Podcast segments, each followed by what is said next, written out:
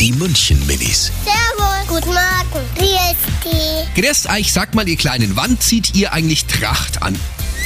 Entweder ziehe ich es im Stadelfest an oder im Trachtenfest, im Gaufest oder so. Oder wenn wir auf die Wiese gehen oder wenn Bürgerfest ist. Man kann es auch anziehen, wenn man in der Wirtschaft ist oder irgendwo nicht, wo man essen geht.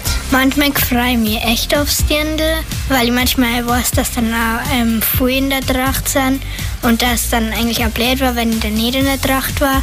Aber manchmal freue ich mich nicht drauf. Oder es könnte man auch auf dem Berg anziehen. Die München-Minis. Jeden Morgen beim Wetterhuber und der Morgencrew um kurz vor halb sieben.